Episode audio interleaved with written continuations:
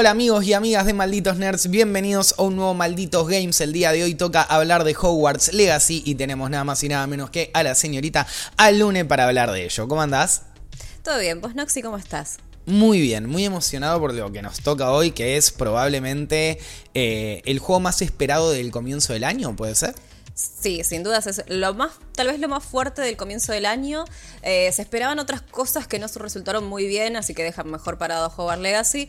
Y después hasta medio que hasta marzo y mayo tendremos que esperar otras cosas, así que estamos, tenemos vía libre para disfrutar Hogwarts Legacy todo febrero. Hogwarts Legacy es un juego que llama la atención por un montón de aspectos. El aspecto más obvio, el iceberg del asunto, es medio como tiene el mote del juego de Hogwarts que de, o de Harry Potter que todo fanático de la saga quiso en algún momento, pero también es contender a hacer un gran juego por sus simples fundamentos, ¿no? Yo lo reseñé, en realidad no lo reseñé, sino que fue las primeras impresiones. Jugué 12 horas siendo una persona que no soy fanática de Harry Potter, no me interesa Harry Potter y no me gusta actualmente en, la, en, mi adultez. Sí, de chica lo consumí, leí un par de libros, obviamente vi las películas, pero lo jugué más como jugadora. Y la verdad que el juego cumplió en ese aspecto, así que estoy muy intrigada, muy, no sé si intrigada de ver cómo lo va a recibir la gente en general, el no fan, pero como juego funciona muy bien y eso es lo que venimos a hablar acá. Perfecto, entonces metámonos de lleno en lo que es Hogwarts Legacy. La primera pregunta, ¿qué tipo de juego es Hogwarts Legacy? Sabemos que es un open world, es un RPG, no tanto, contanos. Lo que hicieron fue un poco raro tal vez eh, porque mezclaron varios géneros. Hoy en día es muy difícil definir que un juego cumple con un solo género porque las, como que las líneas son bastante difusas. Es un mundo abierto, es un RPG clásico y también es un simulator de vida, como un sim. que esa es la parte que yo no me esperaba porque realmente no sabía que, este, que tenía ese contenido y me, encontré con un par de cositas más. Eh, pero sobre todo cumple el rol de RPG, o más que nada tal vez el de mundo abierto, porque con RPG en algunas cositas tal vez se queda corto. Ok. Mundo abierto. Eh, no, más allá que las comparaciones son odiosas, eh, un mundo abierto al estilo más, como uno podría esperarse, un Elden Ring o un mundo abierto más de un Assassin's Creed Odyssey o una movida así, digamos. Tal vez por ahí más yendo para el de Assassin's Creed, pero mejor, mejor ejecutado. Eh, para que se den una idea, estos son mediciones que, obviamente son datos que uno tiene que creer en ellos o no. En teoría, Hogwarts Legacy tiene un mundo abierto de algo de 54 kilómetros para recorrer y Breath of the Wild tiene algo de 72 kilómetros. Para que se den una idea de las magnitudes más o menos, siendo Breath of the Wild tal vez el mayor exponente de mundo abierto hoy en día y junto con Elden Ring, tal vez, que es el que mejor ejecutó la fórmula. No me bastarde de Salgoti, no me bastarde de Salgoti. No, para nada. Elden Ring fue, es uno de los juegos que más disfruté el año pasado, así que cero quejas al respecto. Pero bueno, Breath of the Wild fue el primero que dijo yo voy a hacer esto bien. Ok, sí, completamente de acuerdo, es, es así. Sí. Es eh, a nivel, eh, bueno, de lleno, ¿no? Que Open World. ¿Cómo lo viviste? Que eh, se sabía hace tiempo que uno tenía como para explorar el castillo de Hogwarts, lo que es Hogsmeade, que es, digamos, como la parte más comercial, un pueblito cerca, y hay como pequeñas aldeas distribuidas por el mapa.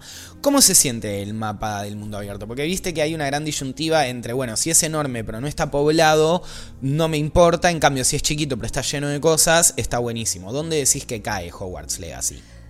Cae en la segunda afirmación. Es un no, no sé si la extensión realmente es eh, inabarcable o no. Yo creo que es fácil de abarcar, entre comillas, porque tenés monturas y escoba, entonces hay una dinámica de llegar a los espacios mucho más rápida que, por ejemplo, en Elden Ring, que tenés que, obviamente, más allá de los teleports a las, fogatas, tenés que correr con tu caballo o a pie. Eh, se siente bastante lleno en general. Tenés Hogsmeade, como bien dijiste, el castillo de Hogwarts para recorrer enteramente. Lo que sí tiene es que hay una zona a la cual yo quise acceder con escoba. No se puede, que evidentemente tenés que ir por una parte más subterránea. Creo que eso se desbloquea más desde el lado de la historia. Y sí o sí no podés recorrer desde al principio cuando te dan la escoba no podés irte a cualquier lado o a la otra punta del mapa. Creo que eso es más progresivo en cuanto a lo que puedes explorar. Pero sí se siente eh, muy completo. Para mí fue la parte más divertida hasta ahora por una cuestión de que yo me fui a hacer una quest eh, principal, que como toda quest principal te mandan del punto A a punto B, pero tiene sus desvíos en el camino. Y en uno de esos desvíos me terminé, me terminé metiendo en un bosque que no era el bosque prohibido, era otro. Ok. Y perdí unas cuatro horas de vida ahí adentro porque realmente es muy interesante para recorrer. Y una vez que tenés la escoba te das cuenta de la magnitud de cosas que hay para hacer es un montón la cantidad de cosas que hay para hacer y, ahí entra como ese aspecto que decías vos que hoy en día es difícil definir a un juego por un simple estilo que de repente tenemos, bueno, el simulador no tan fuerte pero de lo que es eh, alumno de Howard. También tenés la, el modo ese medio Animal Crossing barra Sims de armar tu casita y tu sala super mega perfecta. ¿Qué más hay para hacer que tal vez no se sepa tanto y descubriste que había dando vueltas por este juego? No sé si es que no se sabía o no tanto, pero yo no estaba tan al tanto de cuánto iba, iba a haber para hacer en el mapa respecto a eh, más allá de misiones y ciudades. Es decir, tenía, no sabía si había desafíos o dungeons para recorrer. Los hay, incluso hay espacios, eh, si jugaron Elden Ring, que jugaste Elden Ring, lo vas a reconocer. ¿Viste cuando ibas caminando y encontrabas esas especies de catacumbas hacia adentro? Sí, que entrabas dungeons, digamos.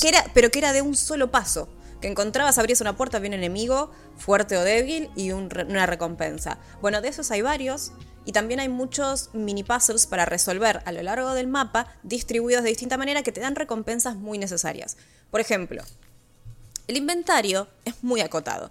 Y el juego te da loot constantemente. El juego te recompensa todo el tiempo. El juego tiene una, una cuestión de darte serotonina instantánea que termina siendo muy, muy reconfortante y muy agradable porque te, hace sentir bien al todo el tiempo hay algo que hacer, podés explorar, sirve todo. Sí, porque todo el tiempo hay algo que te va a dar una recompensa. Y encima como son recompensas, más allá de equipamiento, también son cosméticas. Claro, las quiero todas, las quiero todas. Me voy hasta agarro la cantidad de tomates que me pida no sé quién por un gorrito fachero. Yo soy una persona que no le interesa mucho cambiarse el outfit del personaje acorde a la situación. No, la verdad que no, por eso no juego. No, nunca los stats, siempre los cosméticos. ¿Se ve lindo o no se ve lindo? Al, contra, al contrario, yo soy más de los stats. A mí, no, a mí me cuesta mucho jugar Animal Crossing y demás y, tener el, simulador de vida y decir, uy, me voy a poner esta ropita porque estamos en otoño en teoría, entonces va a ser frío. Yo, mi personaje de Animal Crossing ha estado corriendo en pleno invierno en la nieve en Maya, porque me da un poco de fiaca cumplir con ese rol. Acá me pasaba que como que la recompensa de cosméticos me estaba como bien, bien encastrada en toda la dinámica del juego. Si me iba a Hogsmeade me ponía otro cosmético. Y si me iba a la, clase me ponía otro. Y si me iba a explorar me ponía algo con botas como de campo. Cosa que a mí no me pasó jamás. Entonces estoy remarcando que realmente el juego te da una recompensa que vos decís, ah, la quiero hacer.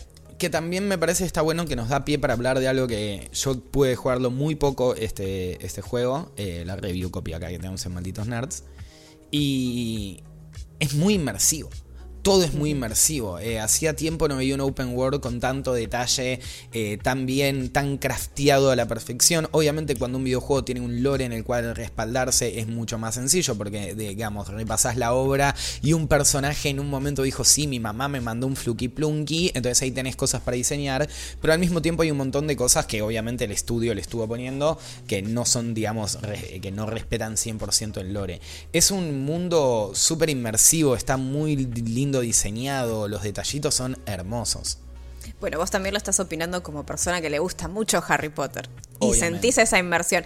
Pero yo como persona, y lo, vamos a marcar porque somos, somos dos posturas diferentes, y la idea de esta, esta especie de review es, que una persona que le gusta más Harry Potter contra una persona que no, no la verdad Harry Potter le pasa por el, por el costado y no le interesa mucho cómo se siente un juego que está basado en una de las franquicias más importantes a nivel cultural no, no, solo en cine, sino que en libros y demás, que nos marcó, marcó la infancia de muchas de las personas que probablemente estén escuchando esto, tanto como nosotros, por una cuestión de, eh, de edad. Entonces, cuán importante es hablar de esa diferencia para remarcar si el juego funciona como juego per se o no. Sí, además son como los dos tipos de gamers que hay. O conoces Harry Potter y te interesa y lo querés probar por eso, o no te gusta Harry Potter y querés ver qué onda. Y querés ver qué onda porque todo el mundo está diciendo que el juego está bueno. Respecto a la inmersión, si bien yo no yo había cosas que me decían los personajes que yo no tenía que googlear quién era quién. Flippy Ploopy. Sí, o ah, cosas, porque no recordaba para nada. Piensen que si yo leí hasta el quinto libro, pero lo leí cuando tenía 10 años, la verdad que no recuerdo mucho al respecto. Es más, eh, vi el reestreno de la primera película y no me acordaba lo que pasaba en la primera película, yo pensé que era mucho más corta. Entonces mi memoria en esas cosas, como no estaba afinada, tuve que por ahí buscar alguna que otra referencia para entenderla, pero porque yo quería saber más bien Pero la, la inmersión estaba bien. Yo me sentía que estaba en un mundo mágico con cosas mágicas, eh, con un, un lugar para explorar lleno de cosas extrañas, tanto buenas como malas. Realmente se siente en un mundo mágico. Eso lo cumple. No se siente como un bosque y ya. Tenés, es- tenés la connotación esa de, de- de- de un mundo, de un contexto que te invita a recorrerlo. Entiendo. Ok, entonces es un juego, digamos, porque también eso es un aspecto importante de los open world. Si yo tengo un open world que no quiero recorrerlo y no quiero experimentar y no digo, uy, mira eso, quiero ir a ver o me quedo viendo cómo eh, interactúan entre sí un par de NPCs, de nuevo, no soy quien para caer con el martillo de, de la juzgación, por decirlo de una manera, pero termina siendo un open world que a mí no me convence mucho. En cambio, ponele, eh, al igual que tal vez como puede llegar a ser la ciudad Night City de Cyberpunk, termina siendo muy interesante eso, que te dan ganas de recorrerla. Ahora, a nivel eh, lo que puede llegar a ser más como el core del juego. Hay varias cosas que me interesa hablar. Para empezar, eh, digamos, gameplay en general. No tal vez ondándonos en el combate, que ahora vamos a charlar, sino gameplay en general. Cómo es moverse, cómo es explorar, qué onda los TPs, el viaje rápido, qué tan intuitivo es el mapa. El mapa es intuitivo, es bastante descriptivo. Cuando vos estás explorando a pie, solamente te muestra lo- las locaciones que tienen polvo flu para que vos te puedas teletransportar. Perfecto. En lugar de que sea por chimenea, porque nos acotaría muchísimo el viaje, hay unas especies de cuadros barra tótems de piedra que tienen la locación con el polvo flu para que vos puedas explorar y ir al viaje rápido. Perfecto. Esos te los muestran en el mapa siempre. O ¿Están sea, bien distribuidos están- para vos? Tipo, podés Eh, llegar medio como a cualquier lado, te has encontrado caminando un poco de más. No, ten- tenés que caminar, sí. O sea, te, te- digamos, por, para tomarlo como referencia, imagínate que van, es una carretera y los polvos flu están cerca de la carretera. Pero vos tenés los bosques alrededor. Entiendo. En- entonces Son es que- estaciones de bondi y subte. No te van a llevar a la puerta del dentista, pero te deja tres cuadras. Es el Metrobús. Perfecto. Exactamente, exactamente. Algunos están más metidos porque también algunos están más cerca de locaciones específicas, ya sean de misión. Por ejemplo, me tocó uno que estaba en el medio de la nada, que fui a recorrerlo porque estaba desbloqueando polvo flux de la zona porque quería, nada, explorar y de paso, eh, cuál era mi marcador de referencia estando a pie, era ir a buscar donde había un teleport porque tal vez dentro de, de esa región había algo importante. Como esto, les recuerdo, era lo único que me mostraba el mapa a pie. Entonces fui a este lugar y me encontré con un lugar cerrado que era de misión principal. Por lo tanto no lo podía acceder. Por ahí hay algunos que son específicos que están para misión o porque tenés una aldea ahí o lo que fuese. Pero los que son como aleatorios o los que son más casuales están más cerca de las carreteras y no tan metidos dentro de los bosques. Por lo tanto te obliga sí o sí a explorarlo de alguna manera. Una ¿No vez que te resultó tedioso? eh, no, no, porque Perfecto. además una vez que obtenés la escoba, que la obtenés bastante rápido porque es eh, mediante clases, entonces una vez que vas a que accedes a la clase de vuelo, tenés tu escoba, vas a, la, vas a Ho- a Hogsmeade y adquirís tu escoba. Eh, una vez que obtenés la escoba y vos usás Rebelio, que Rebelio es la habilidad para revelar, valga la redundancia, porque es lo que usamos como escáner, como escáner en Horizon, que tenemos decir, en es el Horizon. escáner Claro. de este juego. Es el escáner de Horizon, el BB de, de Stranding, lo que quieran. Es lo que nos va a revelar terreno. Y tiene un alcance bastante Jessy, grande. Es muy grande y es increíble cómo ya son trends inevitables en cualquier juego, ¿no? Sí. Y Hogwarts Legacy justamente como que construye sobre lo inevitable. Es, eh, Es que hay- las pautas. Hay fórmulas que se tienen que, que hasta que eventualmente otro juego u otros, otros juegos eh, creen y construyan nuevos caminos con nuevas mecánicas, hay mecánicas que ya se asentaron y son reutilizadas a lo largo de los otros juegos, porque ¿cómo representás un mundo abierto para explorarlo? Y algo te- alguna ayuda te tiene que dar. El que juego que no te da ninguna ayuda es Elden Ring y por eso podés medio como que empezar por cualquier lado, pero es otro tipo de narrativa, es otro tipo de relato, es un juego que la historia pasa por otro lado y lo que te mueve es la exploración y la intriga del misticismo que tienen los juegos Souls-like.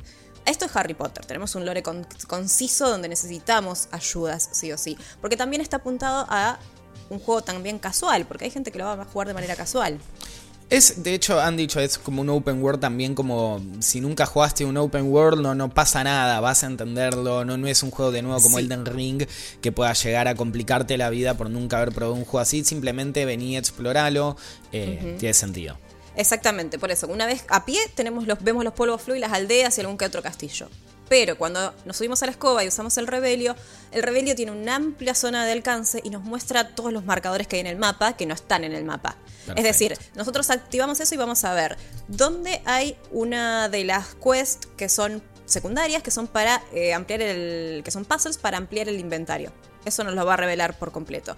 Nos va a revelar donde hay dungeons que tienen, digamos, una marca como si fuese medio de sidequest. Nos va a revelar donde hay otro tipo de puzzle que resulta otra cosa y donde hay, por ejemplo, eh, zonas con bestias mágicas particulares. O sea, no nos dice qué hay ahí, pero sí nos pone la marca. Punto de interés. Un punto de interés que después vas a asociar con las marcas que vas a entender. Y a medida que lo hagas, se va a quedar revelado pero eh, es bastante intuitivo. Sí, digamos, sí, es un mundo abierto. Una vez que explores, en algún punto vas a llegar y el juego no te permite a vos perderte para siempre. Ningún juego te permite perderte para siempre, además tenés viaje rápido a cualquier lado. Obviamente, no, bueno, pero tal vez sí es verdad que hay tal vez entregas que lo ha sido más complicado, más complejo, no son muy prácticos. Yo tengo que confesar que la siento que sí, la primera vez que empezás a ver el mapa es un poco adyacente y necesitas un mini tiempo de acostumbrarte porque el mapa se divide tanto en el mapa del mundo general, el mapa de Hogwarts, el mapa de Hogsmeade y otros lugares como muy específicos. Dentro de Hogwarts no te divide por niveles ni habitaciones, sino te tira los las locaciones y el nombre de donde está. Por ende también el juego juega un poco con vos tener que adaptarte a eh, toda una estructura que ya está planteada. Que esto es un gran pie, como si lo hubieses planeado, para hablar un poco de la historia, que es exactamente donde te pone. Te pone en la piel de una persona que llega a un lugar donde llegas en quinto año, el anteúltimo año creo que es porque tiene sexto también. Eh, el anteúltimo o el último, no estoy seguro. No, el anteúltimo porque tienes 15. Así que tenés. Y el anteúltimo, perfecto. Sí, ahí está la habitación de los de sexto y a vos te mandan a los de quinto. No importa. Eh, que por circunstancias de la vida es aceptado para hacer su último año en Hogwarts. Y a partir de esa, digamos, trama, lo utilizan para meter un montón de mecánicas de juego y también la historia. ¿Qué nos puedes contar de eso? Eso es un muy buen punto porque a mí algo que me pareció que lo convirtió en un buen juego y en un juego disfrutable es que está bien armado, está bien guionado. No solamente la narrativa de la historia, sino que el juego, eh, las mecánicas que tiene el juego, los lugares que tiene el juego y las formas que tiene el juego de mandarte a cosas están bien armadas dentro de la estructura de la historia. Y no se mm. sienten como, oh, una misión secundaria de, ah, no sé, Ay, tengo que ir a, buscar el gatito, sí, a buscar el gatito que está arriba de un árbol que no tiene sentido cada misión secundaria medio. Las, las que son súper secundarias no, puedes no hacerlas, obviamente, pero tenés algunas que son como secundarias media obligatorias en algún punto, o por lo menos muy recomendables, y te las marca diferente también el juego, donde tenés que ir a, ir a una clase para. Eh, después terminar obteniendo una habilidad que te va a ayudar más adelante y si seguís, seguís avanzando en el juego, si no lo hiciste en algún punto por ahí te pide que lo hagas. Pero está bien armado porque yo no es que tengo que ir obligatoriamente a hacer esto como misión principal, sino que me hace sentir como que estoy tomando una tarea para después seguir con, una, con algo mucho más grande. Entiendo. Y, eso se siente cómodo porque hace que sea fluida la situación. Eh, para recorrer es lo mismo. El mapa es como decís vos, es bastante abrumador por momentos porque realmente es el castillo de Hogwarts y sos una persona que entraste de la nada y te tenés que poner al corriente de tus compañeros te cuesta transitar tu propia facultad, imagínate lo que Imagina, te transitar Hogwarts que tiene tantos recovecos, ¿no? Yo me pierdo yendo al aula 35, no es obvio que esta persona se va a perder más cuando estás caminando por un lugar y se aparece, te aparece una escalera que se arma sola y vos decís, ah, mira qué bonito. Y en, mi primer gameplay en un momento terminé en el campanario. Y no sabía dónde estaba, sinceramente, porque te empezás a mover y a recorrer. Eh, está armado el guion de la historia para lo que es el, para lo que respecta al juego, está, yo lo sentí bien armado y sentí que era como conciso lo que me pedía hacer y no, no tan sin sentido. Y me ayudaba a mí también, estaba pensado también para que vos recorras y explores, pero también al, ritmo que vos quieras. No es que te obliga sí o sí a irte a recorrer de una manera excesiva o a irte a explorar el mapa de una manera excesiva, pero te invita amablemente a que lo hagas porque tiene que ver con el juego, claro, porque vale la pena. También te va a mostrar, te hacen ir caminando de un punto de, desde Hogwarts a Hogsmeade, vos vas caminando con un compañero y te obliga a ver el mundo. Vos no te puedes alejar de tu compañero porque si no se resetea la misión. Entonces tenés que caminar siempre al lado de él. Entonces cuando vos salís por fin de Hogsmeade sin tener la misión obligatoria de seguir a tu compañero, lo primero que vas a querer hacer es ir a recorrer. Pasás por, la, pasás por la puerta del bosque prohibido. ¿Qué haces cuando salís de Hogsmeade? Vas al bosque prohibido. Tiene ese que, que, yo lo llamo que es como... Em, nada, el seteo del tren, como tanto Half-Life. Hay muchos juegos que empiezan mostrándote algo de lo cual no puedes moverte. Así apenas te suelto, querés ir hasta el baño a ver cómo es, si tiene sentido. Exactamente. Y para mí funcionó muy bien porque a mí logró que yo esté jugando un juego tantas horas seguidas que a mí un juego con tanta cosa así me hubiese aburrido. Porque no. Entiendo. No es porque no me gusten, porque los RPG son lo que me da eh, vida, y si es japonés, mucho más. Pero tenía miedo de que eh, sean muchos condimentos de cosas que no tengan sentido entre sí y no me den ganas de explorar. Y me venía pasando eso con el último juego que, que revisé que fue Forspoken y me pasó eso, que eran muchas cosas que no tenían sentido entre sí y la verdad que no me dieron ganas de explorar. Acá está bien armado y la estructura está bien para que vos tengas ganas de ir a pasear porque te lo muestran, te, dan como una probadita de decir, bueno, esto está acá, está, está a tu disposición. Vos va, anda cuando quieras. Cuando te dan la escoba no tenés un... es que no es que no podés volar automáticamente. Ya está, tenés que aprender las cosas rápido porque sos de quinto año. Esa es la excusa para que todas las habilidades te funcionen bien, obviamente, y para que funcionen dentro de un contexto de juego. Listo, anda a recorrer cuando quieras, en el momento que quieras, anda a pasear. Y el ritmo lo llevas también vos, también lo podés jugar, hay cuatro formas de jugar, lo podés jugarlo solo modo historia, fácil, predeterminado que es el normal o difícil, y eso también te da a vos la chance como usuario de elegir qué tipo de juego querés. No te querés perder en el mundo abierto, no pasa nada, jugás la historia. Perfecto, me gusta mucho lo que decís y hace que sea, siento una experiencia eh, súper mega agradable. Bueno, y un aspecto también súper importante dentro de lo que es un juego justamente de un, de un open world single player es la historia. ¿Qué te parece la historia? Eh, ¿Te gusta, no te gusta? ¿Para quién crees que está apuntada? ¿Vuela además? ¿Es lo que uno esperaría? ¿Se queda corta? Te escuchamos. Eh, la historia está bien. Plantéalo. A ver, no es, es Harry Potter sí, digamos, es un adolescente que se tiene que encargar de resolver los problemas que evidentemente los adultos en Hogwarts son muy incapaces de resolver. Son eh, me sorprende. El juego obviamente replica la fórmula de los adultos son todos unos inútiles y vos, niño de 15 años. Si no, no serías un niño de 15 años y serías un canchero de 20 y pico, ¿viste? Pero si hay un niño es porque los adultos nunca pudieron hacer nada. Eh, exactamente. Y un poco obviamente replica esa fórmula. Vos sos una joven o un joven o una joven porque podés elegir. No, no tenés género, solamente elegís en qué dormitorio estás. Perfecto de 15 años que entra en quinto año, una situación eh, inusual, por lo tanto, algo diferente tenés que tener. Y lo diferente que tenés es que ves magia antigua, que es la magia más poderosa que existió en el mundo de Harry Potter, en el lore general de Harry Potter, y que eh, nadie la ve. O sea, es una Porque nunca puedes ser un hijo de un vecino cualquiera. Siempre tenés que tener algo especial. O, Voldemort no te pudo matar, o vos podés ver la magia más grosa del mundo, o este pibe hace unos canelones impresionantes. Exactamente. Nunca es tipo, sí, quiero estudiar para poder ser abogado mágico. Nunca es simplemente estudié mucho y me convertí en un gran mago. sí, no sé, bro. Mi, papá tiene una tienda, me mandó a Hogwarts con mucho esfuerzo. voy a hacer lo que tenga que hacer para estudiar. No, no, soy el uno, bro. Acá, eh, sí, eh, Hogwarts aplica literalmente la meritocracia así.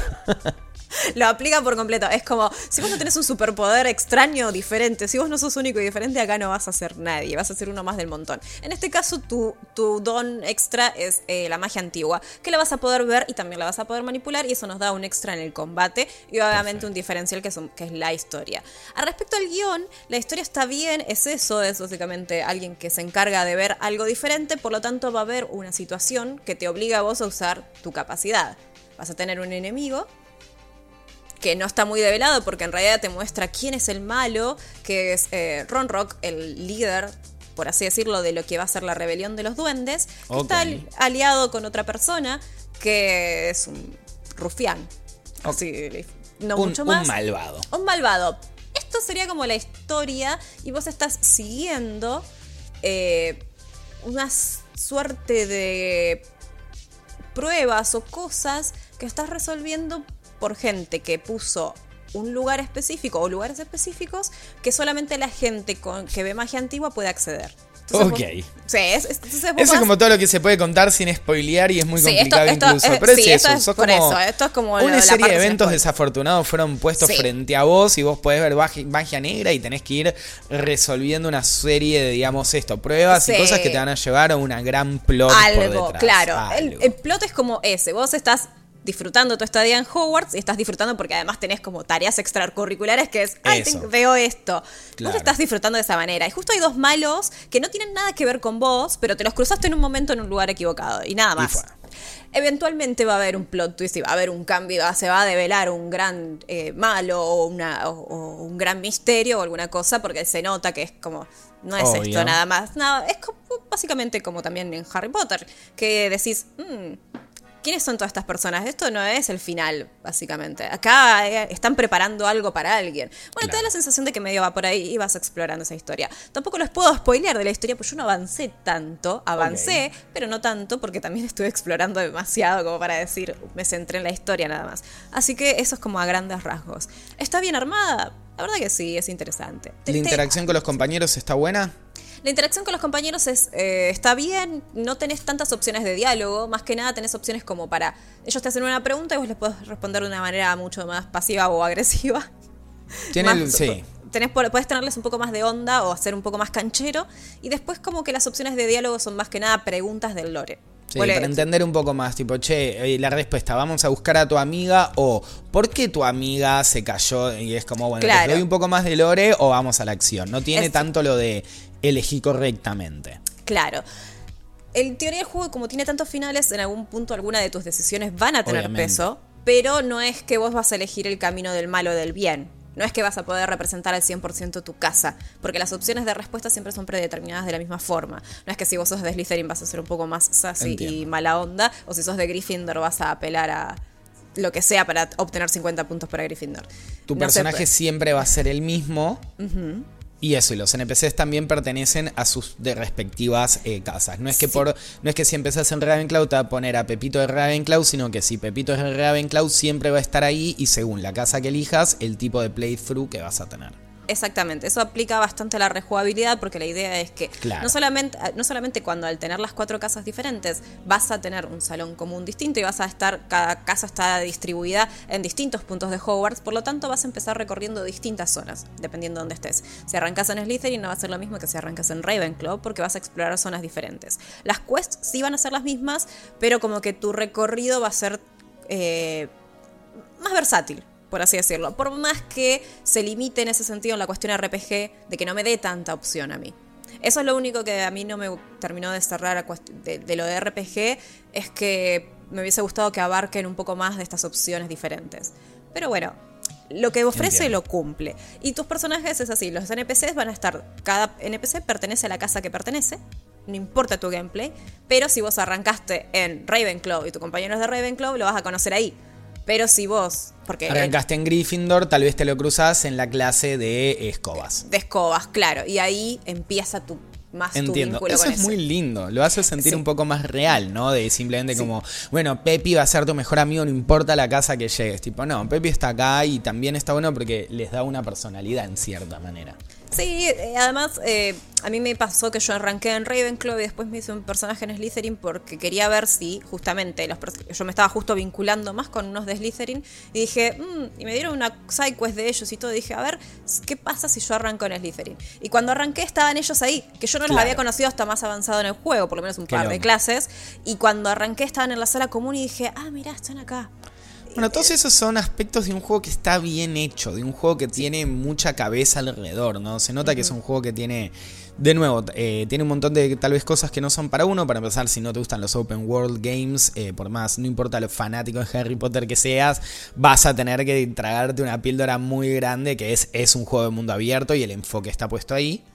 Pero también se nota que es un juego que tiene un montón de detalles, que está pensado de una manera muy pulida. La historia eh, indudablemente está bien, es lo que tal vez uno podría llegar a esperar de este tipo de juegos, pero un tema también que fue casi central cuando conocimos incluso las primeras previews, en el momento donde mostraron una persona tirándole un hechizo a otra persona, lo que todos pensamos fue qué onda el combate. Es un juego open world, pero que también es un action open world game, es un juego de bastante acción. Te lo tengo que preguntar así, lisa y llanamente. ¿Qué onda el sistema de combate? ¿Cómo se siente? ¿Está bueno? ¿Te aburre después de un tiempo? ¿Qué tool? Eh, algo a aclarar antes de hablar del sistema de combate es, Sí. es un combate de varitas.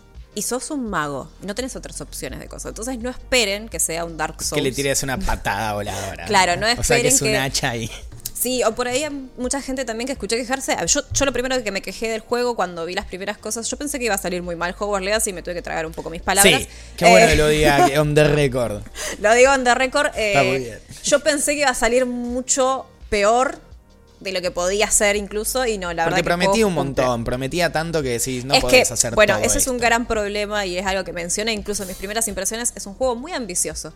Y la verdad que quien mucho abarca pro- poco aprieta y venía de jugar Forspoken, que yo dije, este juego va a ser malo y era efectivamente malo y tenía los mismos condimentos, RPG eh, narrativo con open world. Y dije, "Mm", y además hay mucho hype de siempre hacer open worlds. Claro, Entonces sí, y sí, siempre sí. salen mal. Entonces tenía Wow, mucho es un miedo. open world, no, amiguito, pará, puede ser un desastre. Puede ser. Cuidado. podemos jugar juegos de pasilleros, ¿eh? Está todo bien, no hace sí, falta. no. Pero bueno, ¿Escuchaste hablar de los metros? Sí, era no un sea tan miedo. pasillero, ¿no? Pero se entiende. Se entiende. Era un miedo, era un miedo. Eh, estuvo bien en ese sentido, pero aclarar que esas cosas. Eh, la verdad es que el juego, por así decirlo, eh, el combate yo tenía este miedo, por justamente combate de varitas es muy estático. Recuerden películas de Harry Potter. Los, Obviamente. Los duelos son Pium, pium, estáticos. Pim pium y ya está. En este caso vas a tener un par de cosas que lo hagan un poco más eh, acción. Eh, tenés un rol de esquive. También tenés Perfecto. protego como tu counter attack. Básicamente es tu, es tu Como el parry, parry. Es tu parry. Y tenés eh, distintas habilidades para deshabilitar a los enemigos. No solamente disparar con el R2 la magia básica de la varita, sino que vas a tener ataques que tienen obviamente tiempo de recarga porque es un RPG.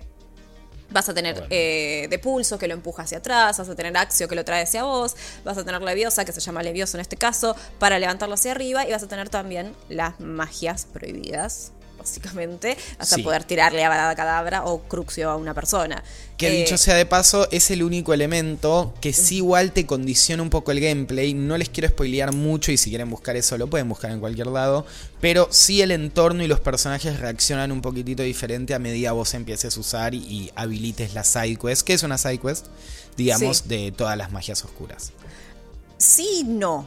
Ok, ¿por qué En, no? en realidad yo estoy usando magias oscuras y nadie me dijo nada. Ok, bueno, perfecto. Pero las tenés Tal que habilitar.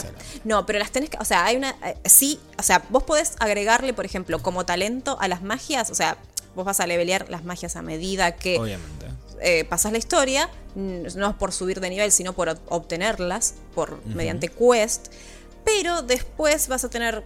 Cuando subís de nivel vas a tener talentos para agregarle cosas. Yo le agregué a mis magias maldiciones. Y nadie dice nada. Pero. Pero para aprender las magias prohibidas, sí tenés que hacer un par de cosas. Es decir, vos tenés que tomar el camino de decidir querer usarlas. Porque le vas a decir a tu compañero que sí quieres aprender eso. Perfecto. Pero no, eh, no sé cuánto va a incidir al respecto al final de la historia. Entiendo. No hay, hay algo que está bueno aclararlo, no hay un sistema de karma. Claro, no es no que por usar, claro, no es que por usar Avada Kedavra o lo que sea, eh, va a pasar algo malo. Eh, simplemente esta es opción, no hay un sistema de, car- de karma, por ende realmente incluso hasta tus propias respuestas, por más de que suenen agresivas, no van a tener ninguna inferencia real en el juego. Pero es bien como decís vos, se, se habilitan mediante una quest. Y para Entiendo. acceder a esa quest tenés que hacer otras cosas antes. Entonces hay, en un momento vas a tener que tomar esas decisiones. Que si bien no influyen en el juego, si te sentís muy, inmers- muy metido, si tu inmer- la inmersión en el juego fue efectiva, te va a dar cosa usarlas o no. Porque te vas a sentir muy poderoso usándolas. Pero también va a entrar dentro de cómo te sientas vos de tu rol dentro de ese Sí, juego. sí, Si estás usando las maleficios. la- estás usando un maleficio y estás torturando a alguien con crucio. Entonces. ¡Ay, Dios! da cosita. Te da cosita. Eh, da cosita, aposta que están bien hechas, da cosita. Bueno, volviendo al combate, sí, es, es un combate de varitas. No esperen más que eso, es un combate solamente podemos usar la magia, es un juego que está limitado a ese tipo de dinámicas. Eh, vas a tener enemigos que por ahí tengan eh, una especie de escudo de colores, que ese color corresponde a una magia y vas a tener que usar, por ejemplo, si tiene un escudo amarillo, vas a tener que usar leviosa para romper ese escudo y poder pegarle. La idea del juego es que vos puedas meter distintos combos con distintas combinaciones de eh, habilidades. Cuantas más magias tengas, más combos vas a poder armar y también más difícil va a ser porque es en tiempo real que tenés que estar cambiando. Taca, taca, de- taca, sí, cam- claro. porque tenés una, digamos, es como que la botonera está dividida en cuatro, donde vos apretás R2, triángulo, cuadrado, círculo o X, van a corresponder una magia. Saca Después una van a- ruleta que después tenés que elegir. El sistema Claro. de ruleta, digamos. Es un tema de ruleta, pero es en tiempo real. No tenés un Claro. tiempo de espera. no, no es que se pone en cámara lenta todo Claro, y. no. Es pensarlo rápido. Y después, cuando tenés más magias, se te habilitan otras ruletas. Pero Ah, las entiendo. tenés que desplegar apretando el botón de izquierda o de, en este caso el de izquierda o el de derecha. Y ahí las tenés que ir cambiando y apretando R2 de nuevo con X o cuadrado a ver cuál querés usar. Y eso arma distintas combinaciones. Que te sirve también para armar distintos combos. A no solamente para tener más habilidades, sino también de qué tipo de juego querés tener. Porque podés tener un juego más deshabilitador, Claro. es decir, levantás a tu enemigo y le pegas, le pegas, le pegas, o uno más violento donde solamente tengas magias oscuras y le tires maldiciones y demás y vayas directamente a las piñas.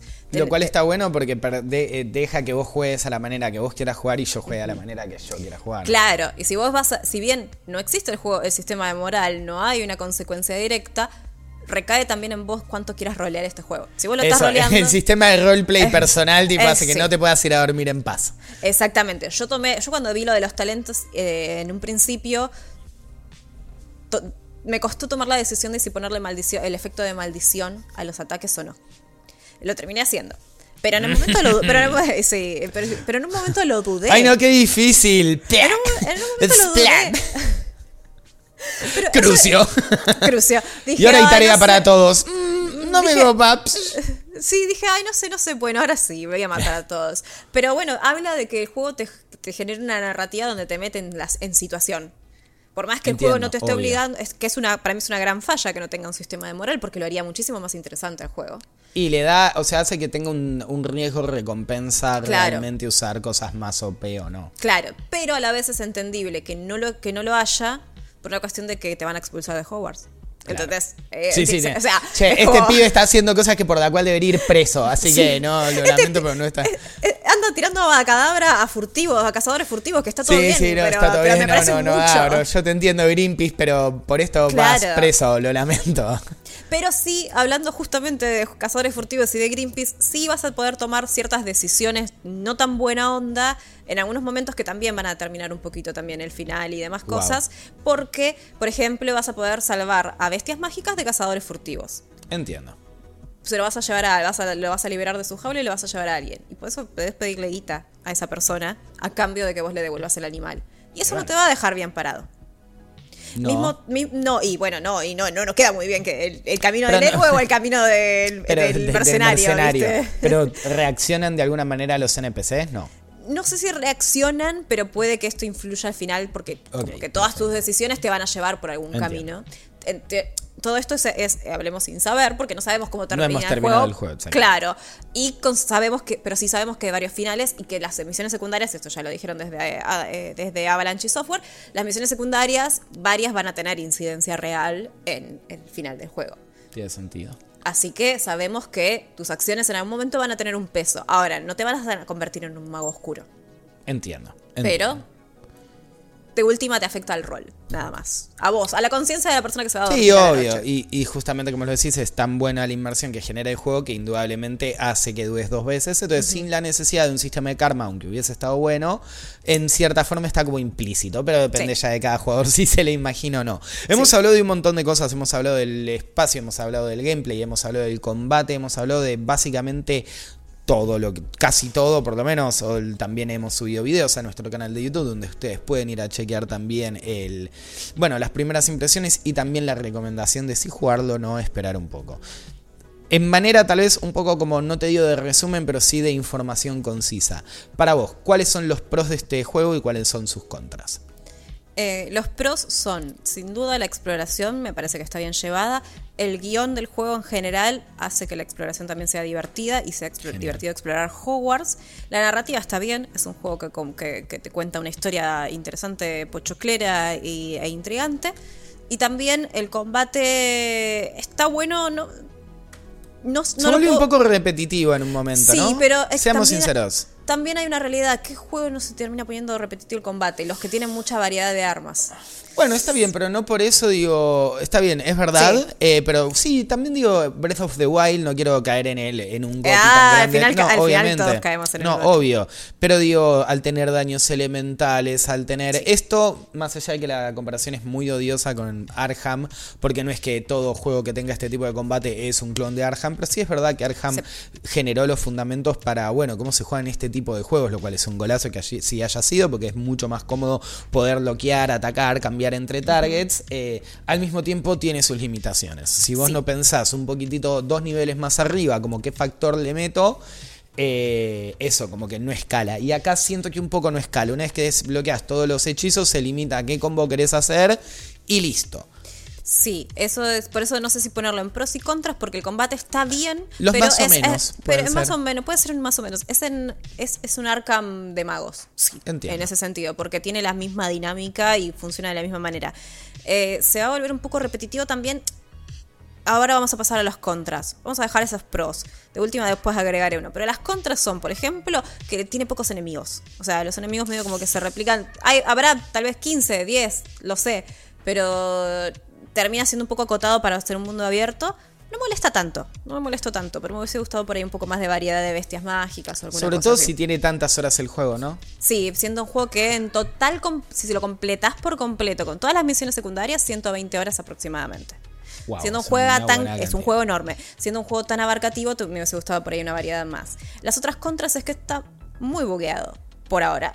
Eh, sí, mm, Nosotros, hay que decirlo, tenemos una versión pre-lanzamiento de, PlayStation 5. eh, ¿Qué eso? Es una pre-lanzamiento, es una versión sin ningún tipo de parche el día de uno, sin ningún tipo de agregado de nada. Es lo que dieron para prensa antes de salir el juego, así que puede que la versión que se conozca al público esté un poquitito mejor. Igual, para el momento de grabación de este podcast, ya salió y ya mucha gente pudo empezar a jugar la versión deluxe de la precompra de PlayStation inclusive. Por ende, eh, hay que ver si esas personas también se encuentran con esos problemas. Exacto, y también me pasó en PlayStation 5. Tal vez en otros lados no suceda, pero Claro. eh, algunos bugs que me impidieron a mí continuar con la misión y tener que reiniciar de un punto de control. Inclus- Ah. Y otros que sean de. Igual tiene autosave constante. Algo bueno que sí tiene juego es autosave constante, pero que no se, no se pisa a sí mismo. Te da como. Ah, ¿te si- deja la otra grabada? tenés como ponerle cinco autosaves en distinto momento y yo he podido volver atrás en, el Por si momento que yo hiciste algo que quería. no te gustó o que tomaste una decisión y no te permite desbloquear tal cosa. Punto. Es- bien. eso se lo ponemos a los pros que lo dejamos atrás. Banco. Las contras es esa. Incluso me crashó el juego en PlayStation 5 que no me había pasado nunca. Y yo tengo la facilidad de romper juegos. Y PlayStation no me había, sí, en PlayStation no me había pasado, así que eso me sorprendió bastante. Después otra contra es, bueno, la, la falta de sistema de moral. Eh, es una contra, entiendo por qué no está, porque no te pueden expulsar de Hogwarts, pero me hubiese gustado que haya tal vez un poco más de Digamos, peso. Para como por lo la- menos- Sí, perdón. no, no, vos, vos, perdón. No, que me hubiese gustado que sea un poco más de peso en la personalidad. Sí, como la, la falta de profundidad en el aspecto RPG de la cuestión, ¿no? Sí, el RPG está bien, pero no Pero va tan a- no cava tan hondo. Es como está bien, cumple. Me hubiese gustado por ahí más, más, más inmersión en la cuestión RPG.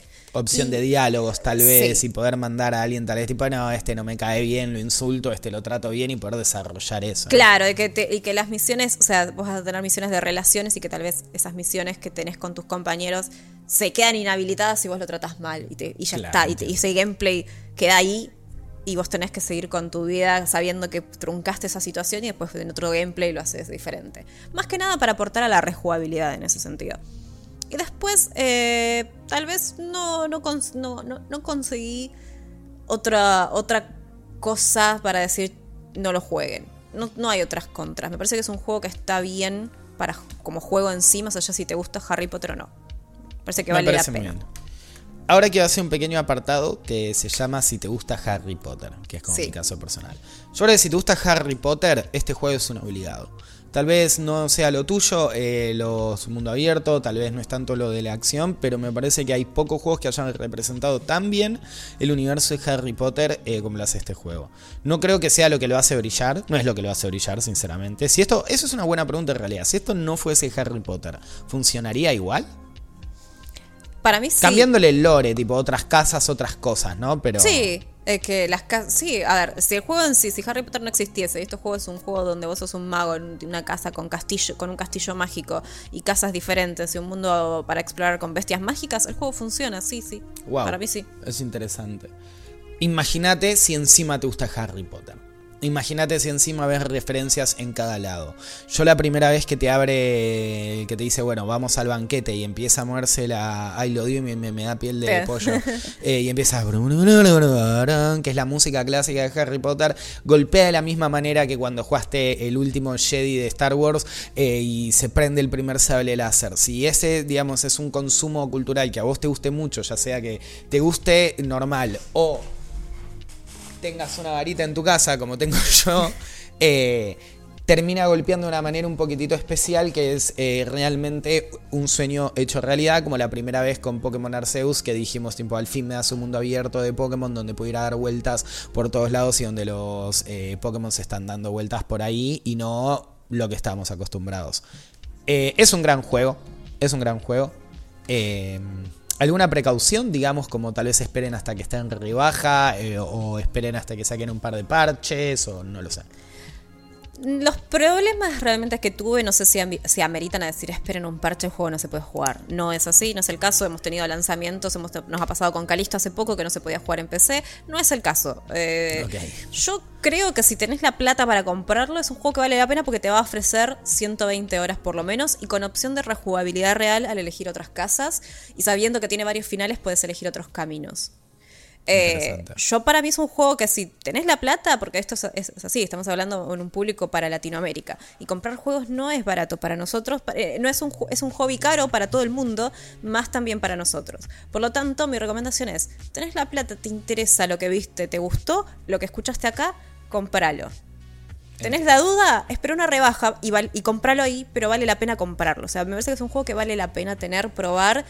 Si te gustan los mundos abiertos y los RPG, va a cumplir bien. Al mismo tiempo siento que, así como últimas palabritas, no hay muchos juegos de magia tampoco, ¿no? Tampoco. Eh, no hay muchos juegos realmente de sos un mago, tirás hechizos, más allá de te guste Harry Potter o no, es como un poco único en su, en su categoría. Así que este fue el maldito Games del día de hoy con la señorita Lune. Mi nombre es Noxy, esperamos que les haya servido este podcast, que tal vez hayamos aclarado dudas o hayamos tocado los temas interesantes que ustedes, eh, nada, querían escuchar. Recuerden que también hay un montón de data en todos los canales y en todos lados en Malditos Nerds. Tenemos podcast, tenemos streams, tenemos reviews y tenemos toda la data del mundo geek, gamer, anime, absolutamente todo. Un maldito nerd, una maldita nerd. Eso es lo que somos. Gracias por este hermoso podcast, señorita Luna. Muchas gracias, Noxy, por ser el host y llevar también el, el podcast. Gracias. Perfecto, entonces nos vemos la próxima, ojalá lo hayan disfrutado y vayan a jugar Hogwarts Legacy. Adiós, ya está, vayan, vayan, sean felices. Adiós, adiós.